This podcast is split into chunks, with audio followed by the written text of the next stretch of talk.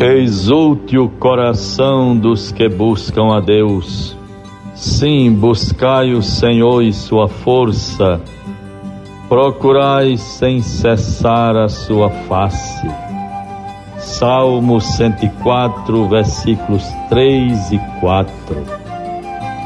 Bons ouvintes todos, desejo bênçãos, graça de Deus que o Espírito do Senhor os fortaleça, os anime, lhes conduza pelos caminhos da perseverança nos bons propósitos, da constante oração, confiança em Deus, recomendando a Ele a sua própria vida e a vida dos outros, a vida de sua família.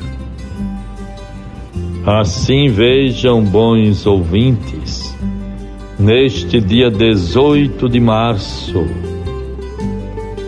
quinta-feira de 2021, estamos vivendo a quarta semana da quaresma os dias vão nos conduzindo rápido para o grande mistério da Páscoa que se aproxima. Um grande motivo de esperança, de encorajamento. Como será a nossa Semana Santa? Já tão próxima, estamos diante de tanto sofrimento. Cada vez mais a pandemia se manifesta de modo tão grave, atingindo a tantos. A cada dia, meu irmão, minha irmã, veja quantas notícias vamos recebendo de pessoas conhecidas, queridas, às vezes agentes de pastorais, pessoas engajadas na vida das comunidades, quanta gente conhecida que vai partindo, nos deixando por força da coronavírus, da pandemia. Nem sempre as pessoas se deixam conduzir nem sempre as pessoas têm um nível de formação, de consciência para compreender e entender bem o tempo presente e se sentir corresponsável pela sua vida e a vida dos outros. A cada dia, meus irmãos, com muito sentimento, tristeza, vamos sempre tomando conhecimento de pessoas conhecidas que foram acometidas pela coronavírus e não resistiram. Tenhamos cuidado. A vida é um dom de Deus. A vida deve estar acima de tudo.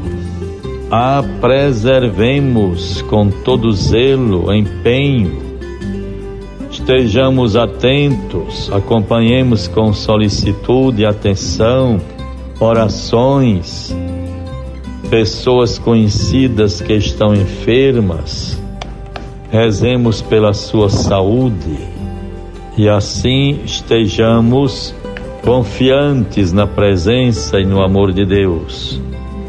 A nossa oração também pelas pessoas que nos hospitais, quase que exausto, sem parar um minuto. Claro que há revezamento de turmas, mas quanta exigência, quanta luta, quanto sofrimento. Peçamos a Deus que venha em nosso auxílio, nos conduza para um tempo novo. Vamos tendo cuidado Sabemos que é muito difícil. Todos estamos vivendo um tempo de muitas perdas, mas a maior perda irreparável que não tem retorno é a vida. A vida não tem preço.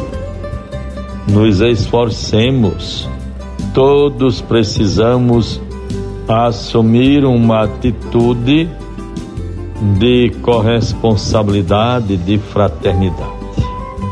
Estejamos unidos em todos os esforços para debelarmos esta pandemia que tanto sofrimento tem causado à humanidade. Evangelho do Dia. Bons ouvintes, vejamos a palavra de Deus para nós nesta quinta-feira, o Evangelho de João 5, 31 a 47. Vós nunca ouvistes a sua voz, nem vistes a sua face, e não tendes a sua palavra permanente em vós, pois não credes naquele que ele enviou. Vós prescrutais as Escrituras, julgando encontrar nelas a vida eterna. Pois bem, são elas mesmas que dão testemunho de mim. E vós não quereis vir a mim para que tenhas a vida. Não espero a minha glória dos homens, mas sei que não tendes em vós o amor de Deus. Vim em nome de meu Pai, mas não me recebeis. Se vier outro em seu próprio nome, a vez de recebê-lo. Vejamos, bons ouvintes, o comentário sobre este texto do Evangelho que acabamos de ouvir. No texto de hoje, Jesus se dirige aos judeus por estes não terem aceitado seu milagre, realizado em pleno sábado. E é por isso que ele diz isto.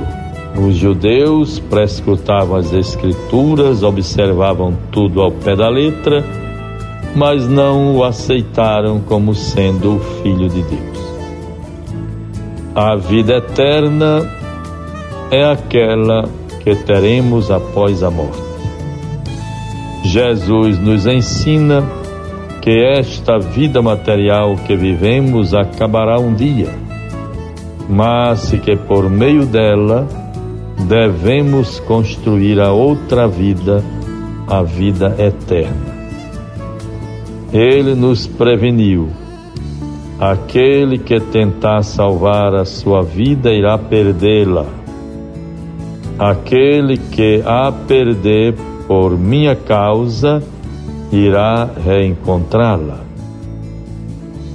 Mais tarde, falando da necessidade de renúncia para segui-lo, carregando a própria cruz, ele nos afirma: aquele que quiser salvar a sua vida irá perdê-la mas se aquele que tiver sacrificado a sua vida por minha causa, irá recobrá-la.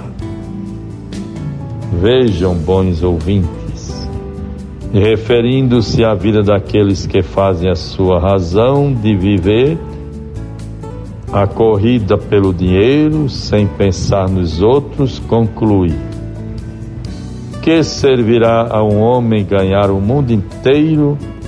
Se vem a prejudicar a sua vida? Bons ouvintes, tenhamos a graça do discernimento e vejamos o que é mais importante para a nossa vida, o que é mais importante na vivência da nossa fé. Conversando com o arcebispo. Vejo aqui a pergunta para este dia 18 de nossa ouvinte Raquel Nogueira de Nova Natal. Diz: A igreja ensina que a quaresma é composta de 40 dias Mas se a gente contar da quarta-feira de cinzas até a Semana Santa, dá mais de 40 dias. Como é feita esta contagem? Minha querida irmã Raquel, tenhamos cuidado para não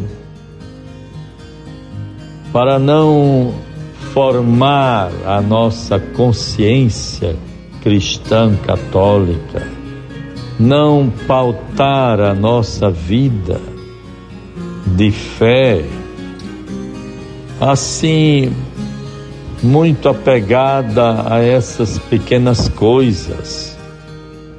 O tempo da quaresma, 40 dias. A liturgia tem a sua pedagogia própria, os seus mistérios.